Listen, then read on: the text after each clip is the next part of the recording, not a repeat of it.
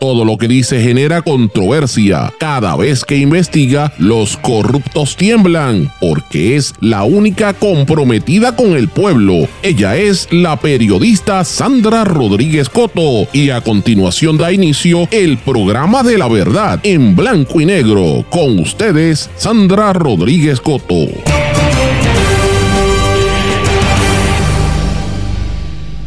Hoy habla la joven Himalaya Arroyo de cómo la policía le fabricó un caso y violó sus derechos en la parguera. Bienvenidos a su programa en blanco y negro con Sandra para hoy lunes 4 de septiembre de 2023. Les saluda Sandra Rodríguez Coto, hoy Día del Trabajo. En entrevista exclusiva habla Himalaya Arroyo, una de las arrestadas por las manifestaciones en La Parguera. Nos cuenta cómo la policía, según ella, le fabricó un caso, la arrestó sin leerle las advertencias, la golpeó y las secuelas que está sufriendo por el grillete electrónico que le pusieron. Sobre media docena de heridos en festividades en Ciales cuando chofer de un vehículo todoterreno perdió el control e impactó a los espectadores. Hombre que apareció muerto en la mañana de ayer en el interior de un vehículo de la carretera 909 de Humacao es Julio Vargas Rodríguez, hermano del convicto exalcalde de Humacao, Reinaldo Rey Vargas. Demanda masiva amenaza al reggaetón, Bad Bunny, Daddy Yankee, Fonsi, hasta Justin Bieber, entre los 170 artistas acusados. Steely and Clevey Productions reclaman derechos de autor por el uso indebido del dembow, ritmo original sampleado en más de 1.800 canciones. ¿Cómo se llama la obra? Puerto Rico, en un país tropical, permiten escuelas con que son cajones con techos bajitos, sin ventanas ni ventilación cruzada, es la columna de hoy. Presentan muestra de obra inédita de ceramista, la insigne ceramista escultórica Tony Hambleton, presenta la exposición la silla nuestra de cada día en la Galería Reunión, en la primera exposición en 10 años que tiene esta artista. Nueve de las 10 ciudades con más homicidios en todo el mundo son de México. Vamos a hablar de estas y otras noticias en la edición de hoy de En Blanco y Negro con Sandra. Este es un programa independiente sindicalizado que se transmite a través de todo Puerto Rico en una serie de emisoras que son las más fuertes en sus respectivas regiones por sus plataformas digitales, aplicaciones para dispositivos móviles y redes sociales. Y estas emisoras son cadena WIAC compuesta por WYAC 930 AM Cabo Rojo Mayagüez, WISA WISA 1390 desde Isabela, WIAC 740 desde la zona metropolitana.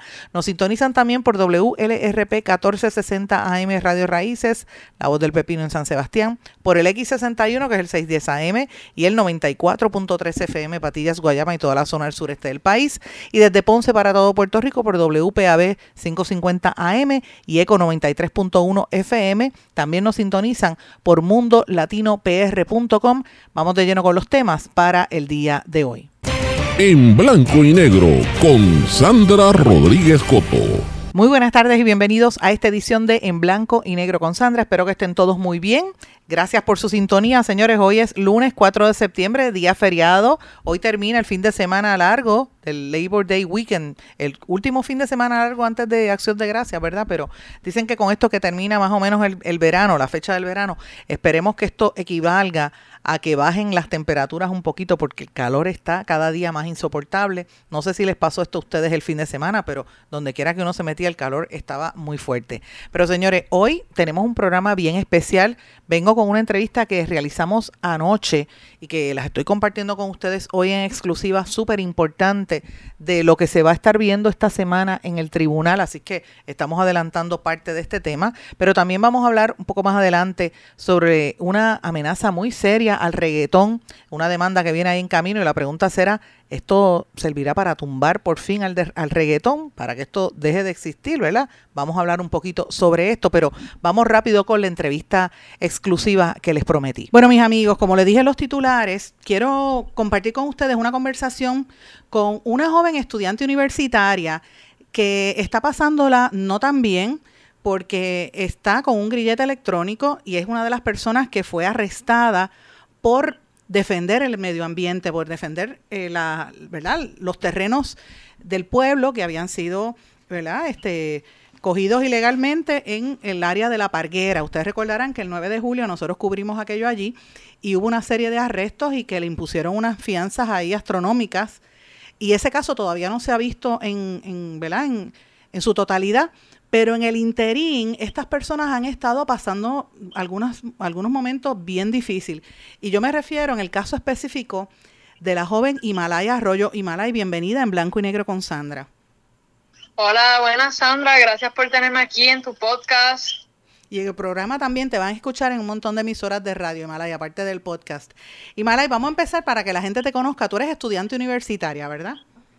Sí, yo soy estudiante universitaria. Este, actualmente me gradué este pasado verano este, de la Católica, recinto de Mayagüez, en, la, en el bachillerato de criminología y ahora estoy por fin este, comenzando otro nuevo este bachillerato que es en diseño de moda, que esto siempre ha sido mi pasión. El que me conoce sabe que estoy emprendiendo un pequeño negocio, el cual se llama Bandolera Clothing, el cual yo coso confecciono y también diseño la, los estampados y que pues esa es mi pasión y pues ahora mismo estoy, ¿verdad? Este, eh, comenzando mi, mi, nuevo mi nuevo este curso universitario. Otro bachillerato, excelente, me alegro muchísimo porque, eh, y fíjate que el diseño de moda está cogiendo mucho auge en Puerto Rico, hay varios lugares donde dan esos, esos cursos y el curso también incluso hasta de, de eh, bachillerato en diseño de moda, este, y Puerto Rico también ha dado unos grandes diseñadores. Un día de esto nos sentamos a hablar tú y yo de esos temas, porque este, yo, eh, tenemos, yo tengo hasta una máquina mero y una industrial esa grandísima de la época en que uno no cosía. que cogiendo polvo. Sí.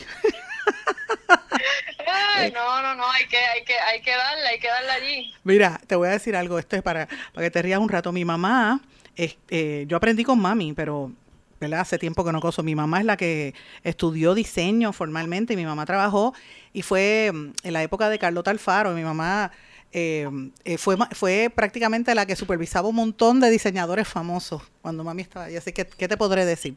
Pero bueno, vamos, vamos, a, vamos al punto, vamos al punto, porque es bueno que la gente también sepa que estamos hablando con con personas comunes, comunes y corrientes que tienen aspiraciones y tienen sueños y tienen quieren llegar eh, también lejos en su carrera y el hecho de que tú hayas completado un bachillerato y te vayas a mover a otro es súper importante, ¿verdad? Porque demuestra que las mujeres podemos lograr todo lo que querramos. ¿Verdad que sí? Exactamente.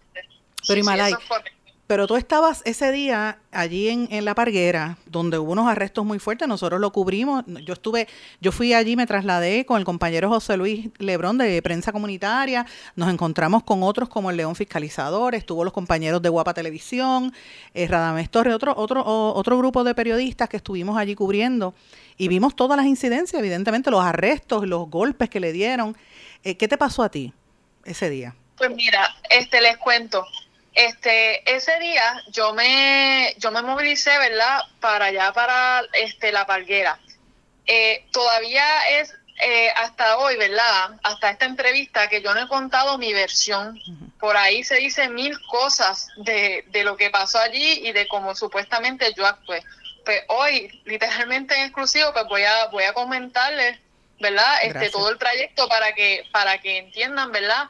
Mi perspectiva y, lo que verdaderamente pasó.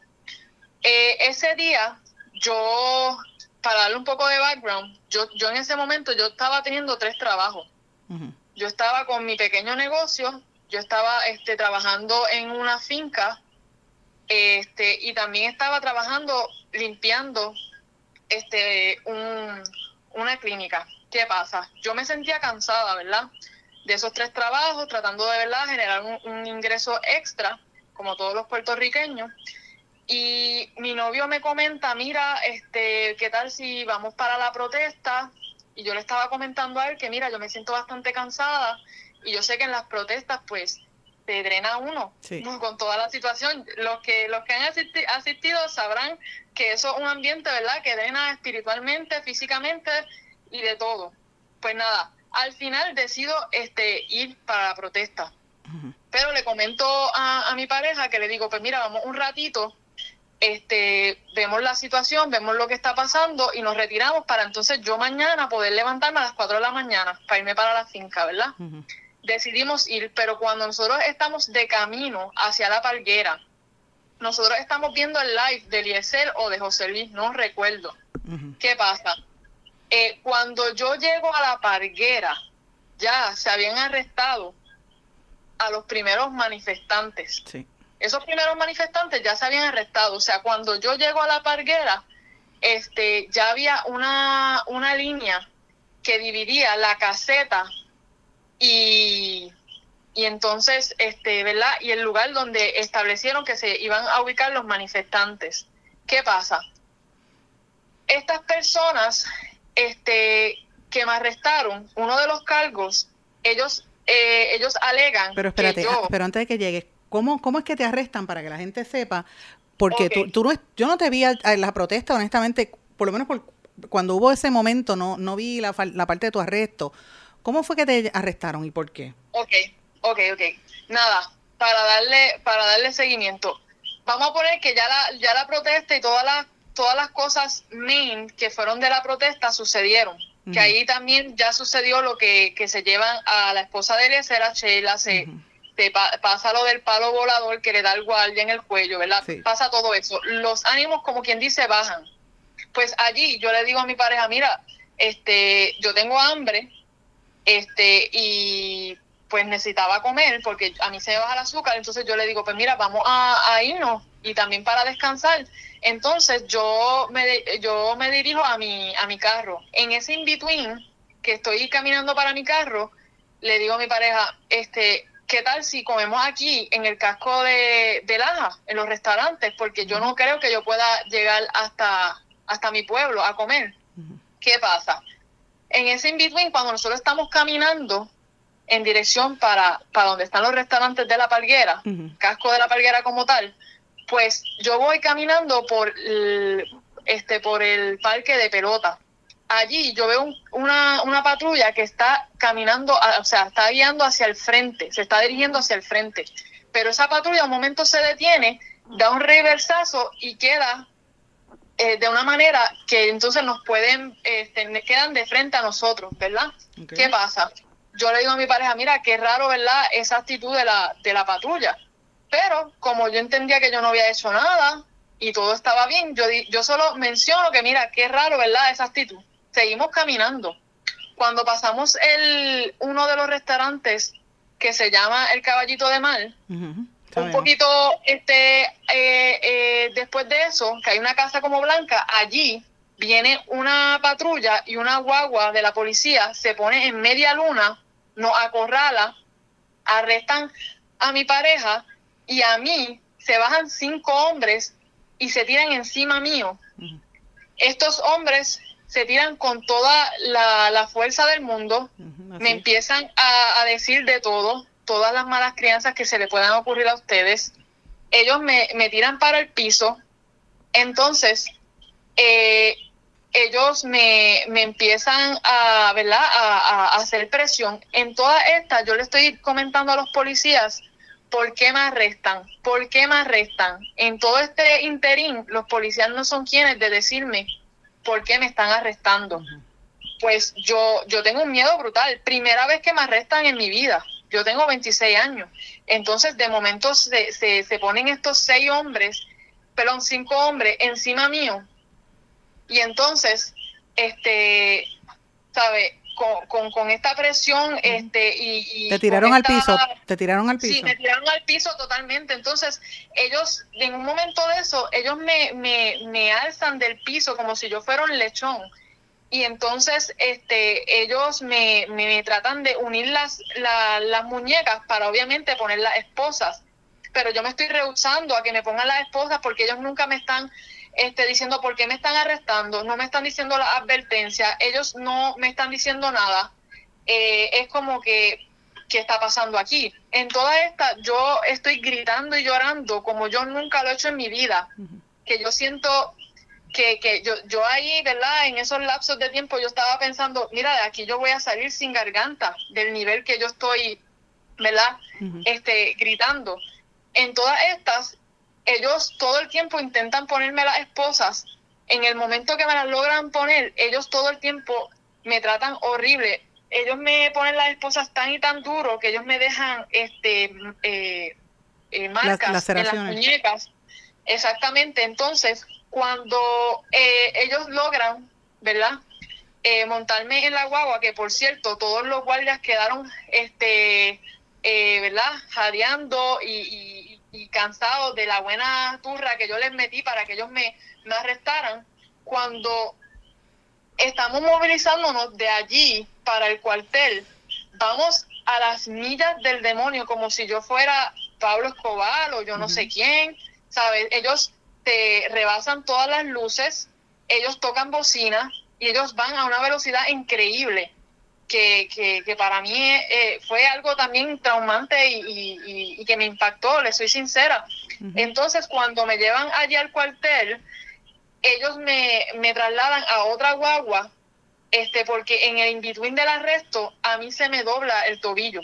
Okay. ¿Qué pasa? Ellos quieren ellos quieren asegurar que, ¿verdad? Este que yo reciba este como quien dice, tratamiento médico, ¿verdad? Entonces ellos me movilizan para el hospital de Guánica. Cuando yo estoy allí en el hospital de Guánica, a, mí allí los doctores me tratan fatal. Y entonces le comentan al, al, al guardia y le dicen, mira, aquí nosotros no tenemos este para sacarle placas porque la máquina está averiada, así que se la tienen que llevar para otro otro hospital. Ellos deciden llevarme para el hospital de Sabana Grande. Entonces, allí me, me, me reciben, ¿verdad? El hospital estaba vacío, ya la gente que, que habían atendido estaba en sus respectivas camillas. Y ellos se tardan sin, bueno, yo perdí la noción del tiempo, pero pudiera decir que más o menos una hora. una hora, sí. En, en, lo que me atendieron. ¿Y qué pasa? En todo este in-between, yo le estaba también este, diciendo a los guardias, este, porque yo, para colmo, de un hospital a otro hospital, ellos, ellos tomaron la ruta como montañosa. Yo todo el tiempo iba memorizándome lo, la casa, el, el poste. ¿Tú, ¿tú creías, ¿Tú creías que te estaban secuestrando? Claro, yo no sabía. Eh, entonces ellos ellos arrestan también a mi pareja, pero a mi pareja la dejan en el cuartel. Yo no tenía un bulto, yo no tenía mi teléfono, yo no tenía nada. Yo estaba a la merced de estas personas que me estaban tratando fatal, no me decían por qué me arrestaban, me estaban violando los derechos totalmente. Entonces yo yo sentí mucho miedo y además recientemente que hemos visto, ¿verdad? Todas las tragedias que ha pasado con la policía, ¿verdad? Que que han acribillado a todas estas personas y también en Estados Unidos pues mi miedo estaba en unos niveles que yo nunca había experimentado. ¿Qué pasa? Cuando a mí me llevan a ese hospital, se tardan más o menos como este como una hora en atenderme. Todo este in between yo le estoy comentando que si por favor podían este llamar a mi, a mi, o sea, me podían permitir una llamada para decirle a mi mamá dónde yo estaba ubicada, porque todo en, en este interín mi papá se iba de viaje, so, mi mamá estaba llevando a mi papá al aeropuerto. y entonces yo dije, yo necesito que, que verdad, este, ¿cómo, cómo explico? Yo necesito que, que alguien esté custodiando las, los, trámites que están haciendo estas personas y cómo me están este, tratando. O sea, yo no puedo estar solo yo aquí mirando todo lo que me hacen, sino que necesito a alguien que, que sea de mi familia, que, que, que, me conozca y esté aquí, como quien dice, fiscalizando lo que esta gente me está haciendo. Exacto, imagínate. Porque Sí, yo estaba a la merced en una, ellos me dicen, pues mira, este, eh, te vamos a sacar las placas. Entonces yo tenía, yo solo tenía un pie disponible, entonces ellos quieren que yo me trepe a una, como a una, una parte. Yo recuerdo, yo recuerdo que ellos te llevaron a otro sitio. Espérate un momentito. Yo Ok, recuerdo que te cogieron y de momento nosotros, yo estaba en el cuartel, ¿verdad? indagando dónde estaban ustedes, le preguntaba a los policías y, mala, y no, me, no me contestaban. Después fue que supe a través de, otra persona que nos dijeron que te habían llevado a un, a un hospital y que tu papá se iba de viaje, pero ¿cómo tú llegas del hospital al cuartel? O sea, ¿qué pasó en ese, en ese interín? Pues en ese interín, ellos, este, del hospital al cuartel, pues nada, este, ellos me, me, me atienden allí en el hospital de San Sebastián, yo estuve en dos hospitales. Primero me llevaron a Guánica y después al de, perdón, al de Sabana Grande. Sabana Grande. San Sebastián, disculpa. Entonces, sí, sí, o sea, que, me llevaron al de Guánica y el de Sabana Grande. Que dije San Sebastián, disculpa. No, no te preocupes. Pues, pues, nada, el punto es que cuando a mí me llevan a, al cuartel, ya son las, las tantas de la noche. O sea, cuando a mí me, me llegaron a arrestar, fue a las cuatro. Déjame hacerte una pregunta. En el, cuando llegaste al el médico, te ¿qué, te dijo algún médico cuando llegaste allí en la pierna? ¿Qué te pasó? Porque tú tenías un dolor en una pierna, ¿verdad? Sí, nada, este, a mí se me dobló el tobillo en el interín del arresto. Ajá. ¿Y te, te, pusieron una tablilla? O sea, ¿qué te hicieron? Pues mira, lo que ellos me hicieron fue lo mínimo. Ellos me dijeron, mira, te vamos a sacar estas placas, que por cierto fueron bien fríos conmigo. Yo tuve que subirme bien incómodamente a un, como a una, a una mesita cuando yo no podía con mi cuerpo. Y luego solamente me inyectaron en una nalga este, algo que era para el dolor o la inflamación, no recuerdo. Eso fue todo. Y de ahí te llevaron al cuartel. Exactamente. Tú llegaste por la noche. Sí, por la noche. Entonces, en toda esta yo estaba con, con, el tiempo revolcado porque yo decía, ¿cuánto tiempo ha pasado? Yo no había visto en todo esto, no había visto a nadie, no voy había podido hablar con nadie, no me permitieron una llamada. Entonces, cuando me ponen en la celda, cuando yo entro al cuartel, estos policías me dicen, no sé si lo puedo, puedo decir este, las cosas que me dijeron, que obviamente son malas palabras o... No, yo prefiero que no las digas, pero yo sé que te dijeron palabras soeces porque... Palabras soeces. A mí me, dijeron, unas ah, cuantas. Te crees, te crees Wonder Woman, ah, tan bravita que eres, y ahora estás aquí como con, un ataque de, nervios. Y obviamente yo estoy con un ataque de nervios porque estas personas me arrestaron de una forma brutal. Imagínate.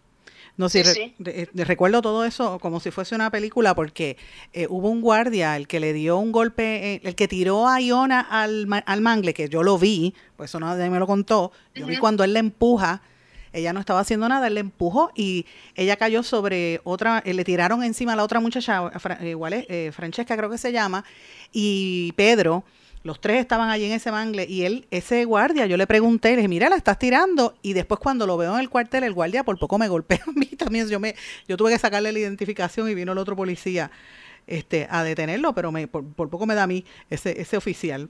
Pero, y eso es cierto, eso pasa también.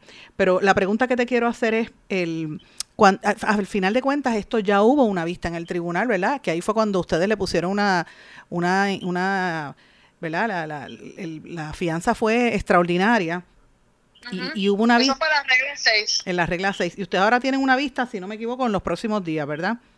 Sí, este, ahora en septiembre 8 tenemos una vista para escoger la fecha de pues de donde en realidad se va a ver el caso, de donde en realidad se va a ver este, esa declaración jurada, todas esas mentiras que están diciendo esos guardias, y pues se va a ver la evidencia y todo eso. Entonces, en todo este interín, yo he tenido que cargar con un grillete.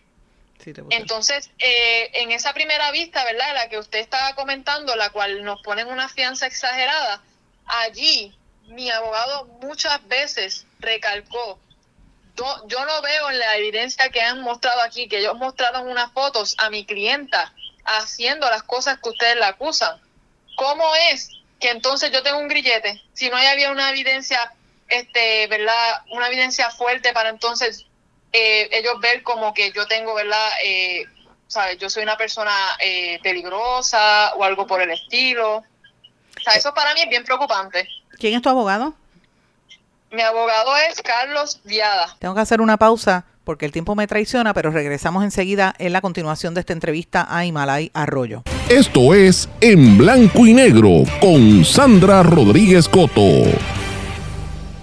Esto es En Blanco y Negro con Sandra Rodríguez Coto.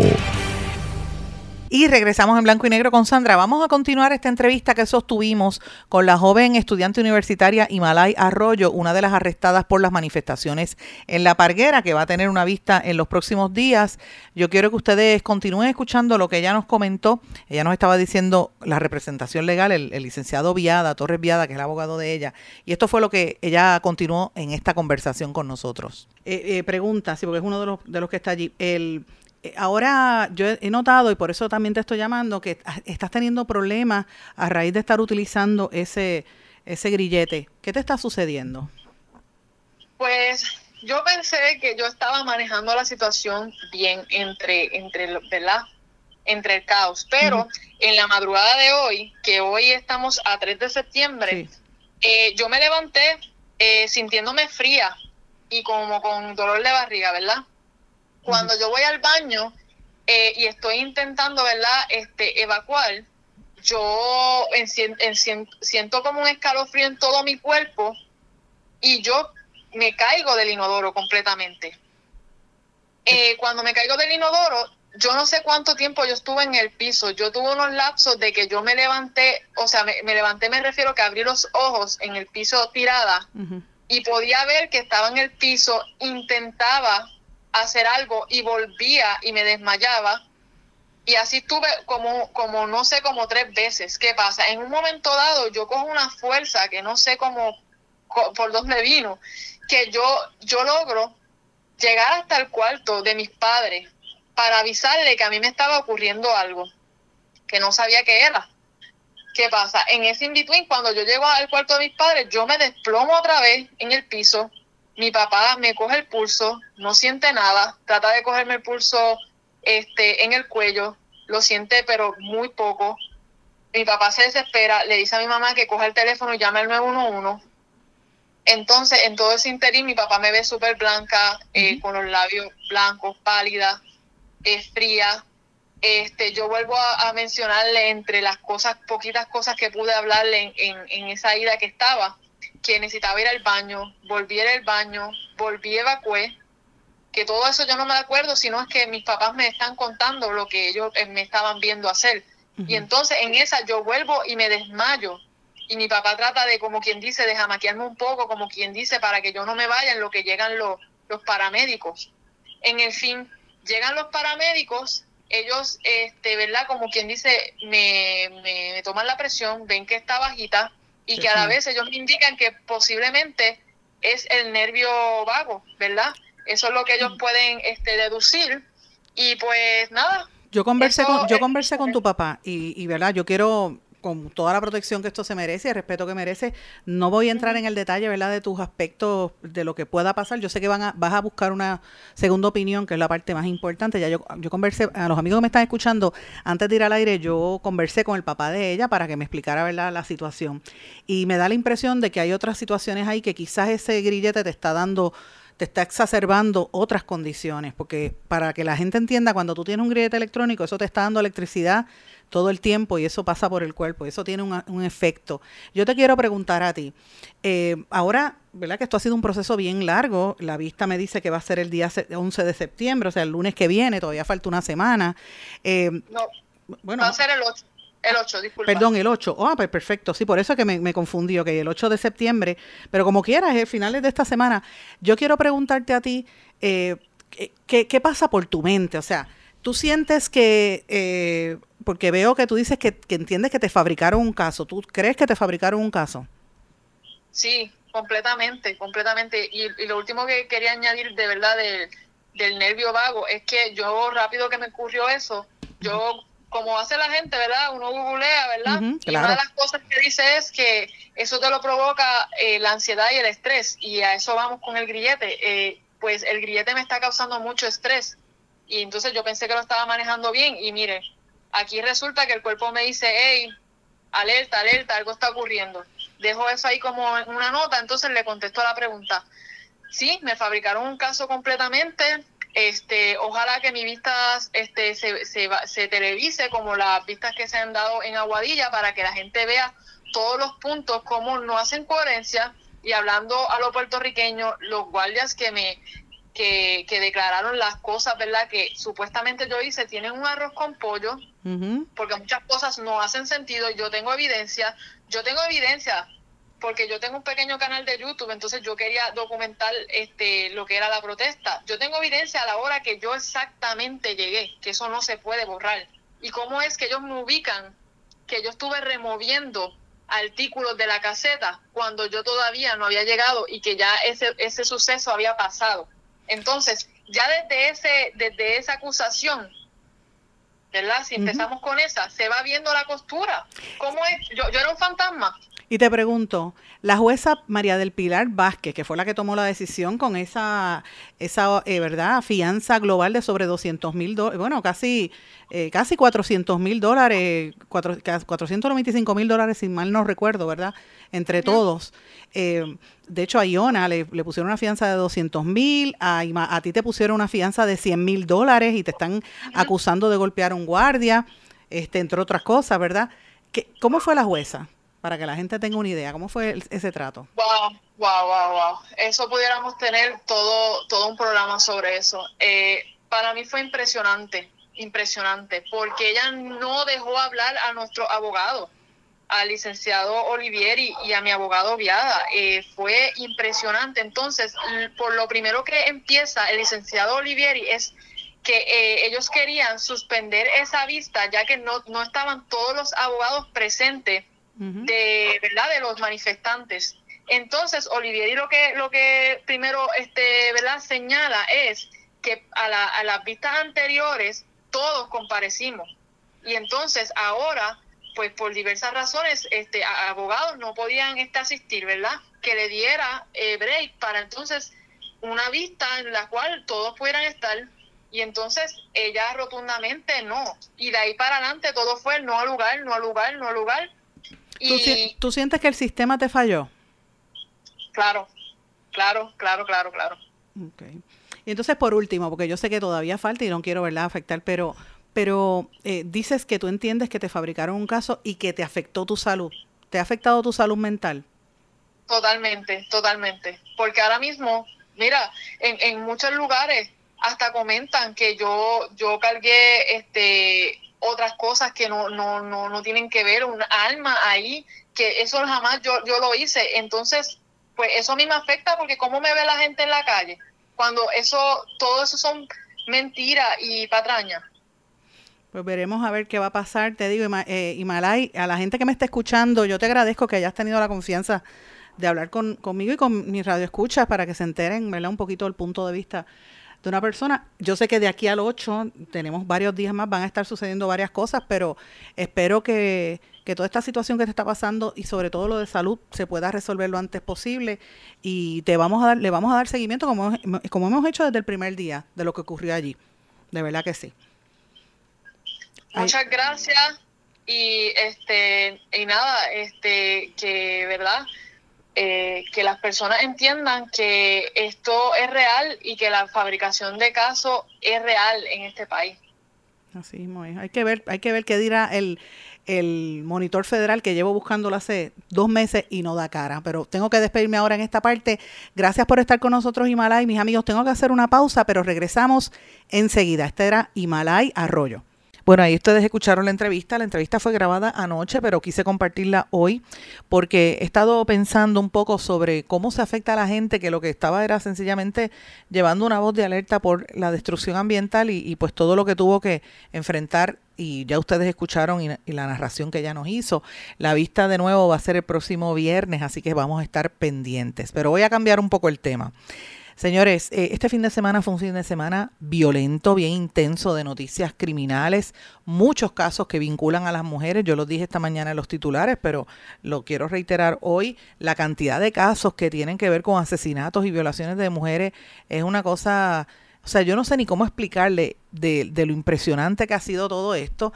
Eh, y, se nota que ha sido un fin de semana, tres mujeres asesinadas en el fin de semana, otra detenida por asesinar a un joven, a una le dieron un, un, un botellazo a la cabeza, la tumbaron con un botellazo, pero varios asesinatos, muchos casos que tienen que ver con, eh, ¿verdad? Con ley 54 y con violencia en general hacia la mujer. Y entonces uno dice, bueno, pero siempre los lunes hay tanta noticia, pues sí, hay mucha noticia de naturaleza criminal porque se acumulan del fin de semana, pero cuando hay un fin de semana de tantos actos contra la mujer, pues uno tiene que ponerse a pensar ciertamente eh, lo, lo, fuerte que es esto.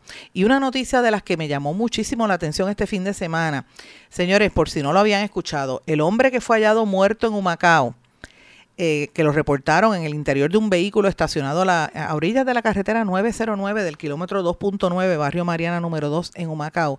Señores, este hombre fue identificado como Julio Vargas Rodríguez, de 47 años, residente en Humacao. Vargas Rodríguez es el hermano del exalcalde, el convicto exalcalde de Humacao, Reinaldo Rey Vargas Rodríguez, quien recientemente fue, a finales de agosto, fue sentenciado a tres años y un mes de cárcel, así como dos años de libertad supervisada después de declararse culpable de cargos federales por corrupción pública. O sea, esto es una tragedia para esa familia. Meten preso al, que era alcalde por corrupto y al, hermano aparece muerto en el carro. Según la información preliminar, se recibió una llamada telefónica a través del sistema de emergencia 911 informando sobre un caso médico en el lugar y cuando los agentes llegaron a escena encontraron al pasajero en el vehículo de un Toyota Siena color gris, color gris este hombre de, entre 45 y 50 años en estado de descomposición. Al momento se desconoce la causa de la muerte y el cuerpo no presenta signos de violencia. El agente Miguel Sánchez, adscrito a la división de homicidios del CIC de Macao está siendo supervisado por el sargento Orlando Torres. Ellos hicieron cargo de la investigación en unión al fiscal Miguel Hornero, quien ordenó el traslado del cuerpo al Instituto de Ciencias Forense. Miren qué tragedia más terrible. Señores, pero también captado en vídeo, esta es la noticia que ha acaparado la atención mediática. Yo la puse anoche, tan pronto esto ocurrió. Compañero Radames Torres, le doy las gracias por, por compartirnos el vídeo. Varias personas fueron arrolladas y resultaron heridas en una corrida de vehículos todoterreno, los Ford, los, Ford Trucks, ¿verdad? Durante la celebración del 33 aniversario del Festival de Agua Dulce y Malt Bog en el municipio de Ciales. Esto lo confirmó el portavoz de prensa del municipio, Josian Vázquez Díaz. Entiendo que son cuatro personas heridas, uno seriamente y las otras tres estables, indicó Vázquez Díaz mediante declaraciones escritas. Según la información preliminar, el conductor del vehículo perdió el control y chocó contra una valla donde se encontraban varios espectadores que resultaron heridos. Los afectados fueron transportados a varias instituciones hospitalarias de la zona y pues obviamente fue una noticia sumamente contundente, muy dura de lo que estaba aconteciendo allí en Ciales. Señores, y como les comenté hace unos minutos, una de las noticias más importantes es lo que ha estado ocurriendo este fin de semana, los asesinatos y los, ¿verdad? las situaciones de violencia de género. Tres asesinatos de cuatro mujeres, eh, perdón, cuatro asesinatos de, de, de, estas cuatro mujeres, perdóname. Activistas que tres activistas están reclamando la ausencia de una política pública que sea acertada para prevenir la violencia de género. Y yo les recuerdo a todos ustedes que el gobernador citó y dijo que nosotros estábamos en un en una orden verdad de, manejo de emergencia, una, una emergencia que la decretó por esta situación de, de, la violencia de género y esto pues no lo levantan, siguen asesinando mujeres y, y es terrible esta situación. Y también quiero mencionar que eh, hay una entrevista hoy de la directora interina de la Oficina de Investigaciones de Seguridad Nacional donde habla del intercambio de favores sexuales con menores que está dominando los casos de trata humana en Puerto Rico y que muchas víctimas son mujeres, pero la población inmigrante también está siendo perjudicada por toda esta situación. Así que hoy la prensa vino con estos temas y me parece que es importante que hablemos de estos asuntos. Tengo que hacer una pausa. Cuando regrese vengo con noticias internacionales y otras cosas importantes que nos afectan aquí en Puerto Rico. Regresamos enseguida. Esto es En Blanco y Negro con Sandra Rodríguez Coto. En mi pueblo se chinchorrea bien duro. Aquí me cubren mi plan médico y en tu pueblo también. En mi pueblo es donde tenemos las mejores vistas. Aquí cubre mi plan médico y en el tuyo también. En mi pueblo se goza de verdad. Aquí me cubre mi plan y en tu pueblo también. Plan de salud Menonita en todo Puerto Rico. El plan médico que te cubre con una extensa red de médicos, especialistas y laboratorios. Además, te cubre en el hospital de tu preferencia en cualquier lugar de Puerto Rico. Plan de salud Menonita. Quites el dolor de cabeza con sus obligaciones de contabilidad con los servicios que presta Villalba y Villalba Company. Directo, personal y con sensibilidad humana. Lo que se busca en un verdadero asesor de contabilidad para todo tipo de servicio de contabilidad, pago de IBU, pago de nómina, informes trimestrales y anuales y otros. Ofrecen servicio directo personalizado. Villalba y Villalba Company. Para orientaciones, su teléfono el 939-336-5774. 939-336-5774. Oye, Brian, no te vayas. Llévame contigo para la playa.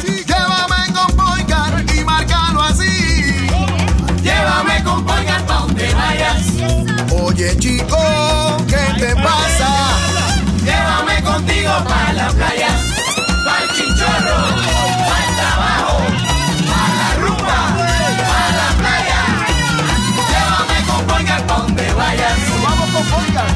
Legisladores, no al proyecto del Senado 258. Este proyecto de ley 258 tiene una enmienda que permite a las farmacias realizar pruebas de laboratorio. El laboratorio es el único lugar autorizado en ley para la realización de pruebas y reportar resultados. El laboratorio clínico lleva controles específicos para ofrecer resultados exactos en los que puedes confiar para el cuidado de tu salud. No te arriesgues por la salud de todos. Dile no a la enmienda que permite la realización de pruebas de laboratorios en las farmacias. Legisladores, voten no al proyecto del Senado 258. Mensaje de la Asociación de Laboratorios Clínicos de Puerto Rico.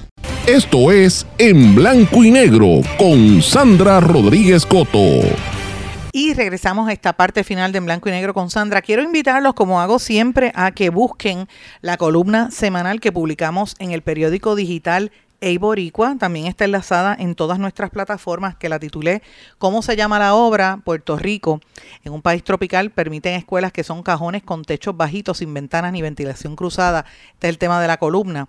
Y yo planteaba que hablo un poco de la corrupción, ¿verdad? Pero planteaba que esta semana que terminó el domingo, ¿verdad? Mataron a dos en un tribunal y los, a los jueces los premiaron con un aumento de sueldo. Estudiantes de Carolina y Cataño, asfixiados por el calor, protestaron y la secretaria de Educación le dijo que iban a comprar abanicos y a ella la van a, están buscando para confirmarla. Viene un posible cierre de los hospitales IMA, que de hecho este fin de semana que pasó, yo quiero saber si alguien en el gobierno, el secretario de salud o alguien se ha procurado investigar cómo fue el, el trato y si tenía los medicamentos y los tratamientos en esas salas de emergencia, porque todavía están abiertas, pero no sabemos, ¿verdad? Y nadie sabe nada. Pero recuerden que este cierre que ellos están eh, dictando ocurrió esta semana, al igual que la quiebra del Hospital de Niños San Jorge en Santurce. Hay caos en el recinto de ciencias médicas y les anticipo que estamos investigando algo que va a salir sobre ese tema. Y las aseguradoras admitieron pérdida. Oiga, pero el gobernador Pierluisi dijo que está todo bien y que no hay crisis en salud. Y sí, esto suena, yo dije, ¿cómo se llama la obra? Puerto Rico. Sí, esto suena como un chiste, pero no lo es. Esa, esa semana que terminó ayer nos golpea a todo el pueblo de Puerto Rico en la cara qué es lo que nos está pasando como pueblo. Aquí se premia la mediocridad porque la corrupción nos quiere brutos y dóciles. Que nadie hable, que nadie proteste, que nadie señale mientras se premian entre ellos mismos y se siguen destruyéndolo todo. Y esta corrupción nos asfixia en todos los sentidos. Así que los invito a que lean eh, la reflexión que estoy haciendo al respecto. También los invito porque este fin de semana estuvimos un poquito activos, ¿verdad? Pero en otros menesteres y publicamos una nota que de esas que a mí me gusta de, de arte. Mire, yo estuve la oportunidad de estar ayer en la apertura de la nueva exhibición de la insigne ceramista escultórica Tony Hambleton que presentó la, exhibición La silla nuestra de cada día en la Galería Reunión, que queda allí al lado de la parte de atrás del edificio de la electrónica en Río Piedras. Va a estar creo que por un mes esa exhibición allí. Y esta es una gran ceramista puertorriqueña de muchísimos años de experiencia, cofundadora de la Casa Candina, y ya está bien mayor, esta señora está bien mayor, pero presentó una exposición de verdad maravillosa sobre la cerámica en Puerto Rico, la cerámica, su experiencia, ¿verdad? Hacía 10 años que esta artista no hacía una presentación y eso también, pues nosotros lo estuvimos reseñando durante este fin de semana. Pero tengo otros temas que quería traerles.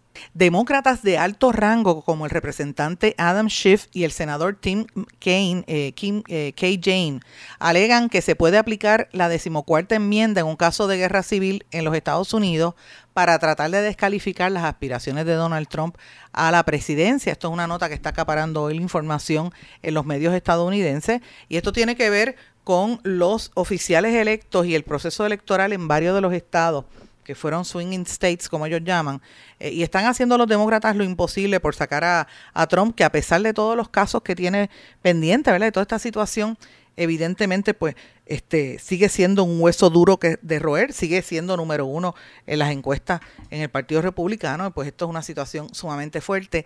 Los hijos de Trump, particularmente Trump hijo, Trump Jr., está en las redes sociales escribiendo, mandando emails, o sea, a todo el mundo eh, hablando sobre toda esta lo que ellos llaman la persecución hacia su padre. Y a mí me llamó también la atención este fin de semana, esto me lo, gracias a Carlitos Vázquez, colaborador de este programa y, sabe que, trabaja con nosotros en, muchas cosas. Carlitos me envía un dato que pone Robert Rage. Robert Rage había sido secretario de Estado bajo Clinton, pero se, se separó del gobierno y es muy crítico de todo lo que está ocurriendo. Pero me puso a pensar un comentario que hizo para que usted piense y analice cómo está la nación americana. Tres de los multi billonarios, billonarios, no millonarios con B, sino billonarios con B de bueno, tres multibillonarios, ahora mismo tienen más riqueza que el 90% de América. O sea, estos tres personas tienen más riqueza que 291 millones de estadounidenses. Y él dice, this is what oligarchy, eh, oligarchy looks like. Esto es lo que, así es como se ve la, la, oligarquía en los Estados Unidos. O sea, cuando nosotros hablamos de noticias, por ejemplo, lo que vemos que está sucediendo en Rusia, de estos oligarcas rusos que tenían el control allí en ese país. Pues mire, yo le digo una cosa, usted tiene que estar bien pendiente porque no estamos muy lejos de la realidad en Estados Unidos y por ende aquí en Puerto Rico está bien fuerte esta situación. Así que eh, estos millonarios hacen lo que les da la gana y controlan toda la nación. Señores, nueve de las diez ciudades con más homicidios en todo el planeta están en México. Esto es una noticia muy negativa porque la violencia ha llegado a una escala insostenible y el país ya es un destino poco atractivo para los turistas. Estos son golpes grandísimos a la economía según el World of Statistics. Esta organización, miren, el ranking, para que usted tenga una idea, cuáles son las ciudades con mayor cantidad de violencia e impunidad.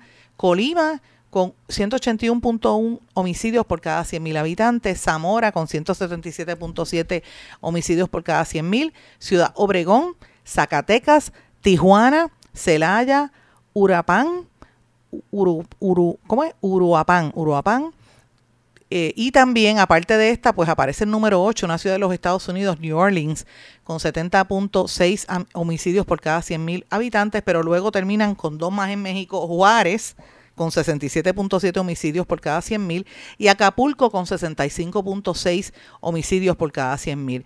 El pasado mes de julio, el, presidente López Obrador dijo que para el final de su sexenio los homicidios dolosos habían disminuido hasta un 20%, eh, pero esta afirmación llegó después de que el Instituto Nacional de Estadística revelara que sus estudios del año 2021 a 2022 tuvo un registro de una disminución que era falsa. Así que él dice que ahora es que están dándose la, la los, los, ¿verdad? Al menos en el box score del crimen, menos asesinatos, pero usted sabe que esas, este, esas estadísticas hay que cogerla con pinza, es como pasa aquí en Puerto Rico, que eh, escuchamos los fines de semana un montón de asesinatos, pero cuando viene el dato, ¿verdad? Te dicen que hay menos, que hay menos 10, hay menos 8 comparado al año pasado y uno dice, bueno, pero como que no, no se siente igual, se siente que es todo lo contrario, pero bueno, eh, es una lástima esto suceda. Esto por muchos años estaba pasando, por ejemplo, en Colombia durante los 90 y, mediados del siglo pasado, del siglo, eh, ¿verdad? La, última década con toda la guerra de narcotráfico, pues la gente no quería ir a Colombia, la, la, la, guerrilla, los secuestros, tenían miedo. Y ahora mismo Colombia se ha convertido en el país de mayor crecimiento en el turismo, por lo menos en Sudamérica y gran parte compite con el Caribe. Mucha gente está viajando, muchos vuelos. De hecho, aquí en Puerto Rico ahora hay vuelos directos. Así que fíjense cómo está creciendo el, el turismo en un, país que fue altamente ¿verdad? violento por muchos años. Y México, que era un, eh, un país donde el turismo bueno, Acapulco por décadas, ese fue el, lugar predilecto de los norteamericanos, ir a Cancún, todos estos sitios tú no puedes ir. Entonces, cuando empieza la, ¿verdad? Todas estas situaciones de, de, naturaleza criminal, hasta en los hoteles tú tienes miedo de quedarte y eso pues afecta a la economía.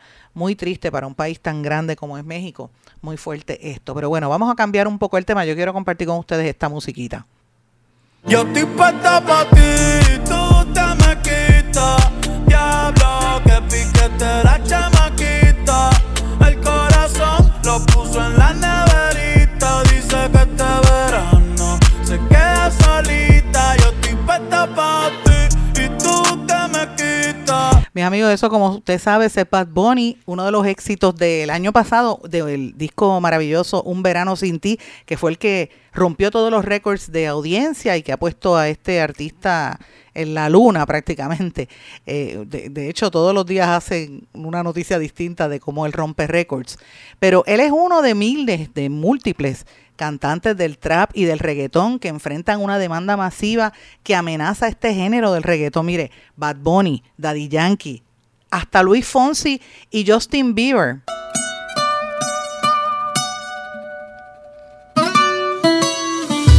Come and move that in my direction. Thankful for that, it's such a blessing, yeah. Turn every situation into heaven, yeah. Oh, oh, oh you are. My sunrise on the darkest day.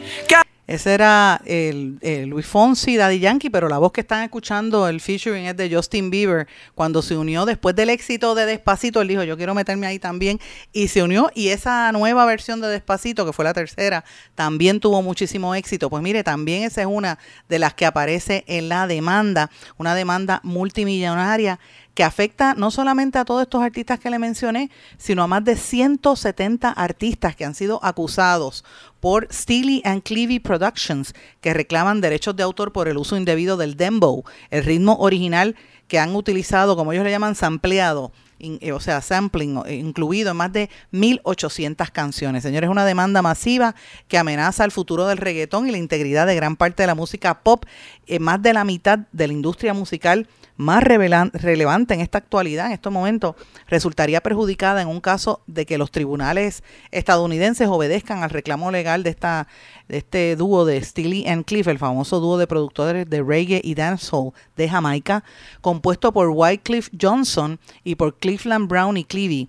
Ambos fueron figuras claves en la escena musical jamaiquina desde la década de 1980 y se les designa como los fundadores del famoso ritmo dembow, que es la base eh, creativa del reggaetón. ¿Qué es el dembow? Antes de pasar a la parte legal, vendría, es importante que la gente sepa que es el dembow. Es un ritmo eh, que es un subgénero dentro de la música de reggaeton. Su origen y nombre provienen de la canción Dembow del artista de dancehall Shabba Ranks, lanzada en el 1990. Yo no sé si usted recuerda los, noventosos, recordamos eso, ¿verdad?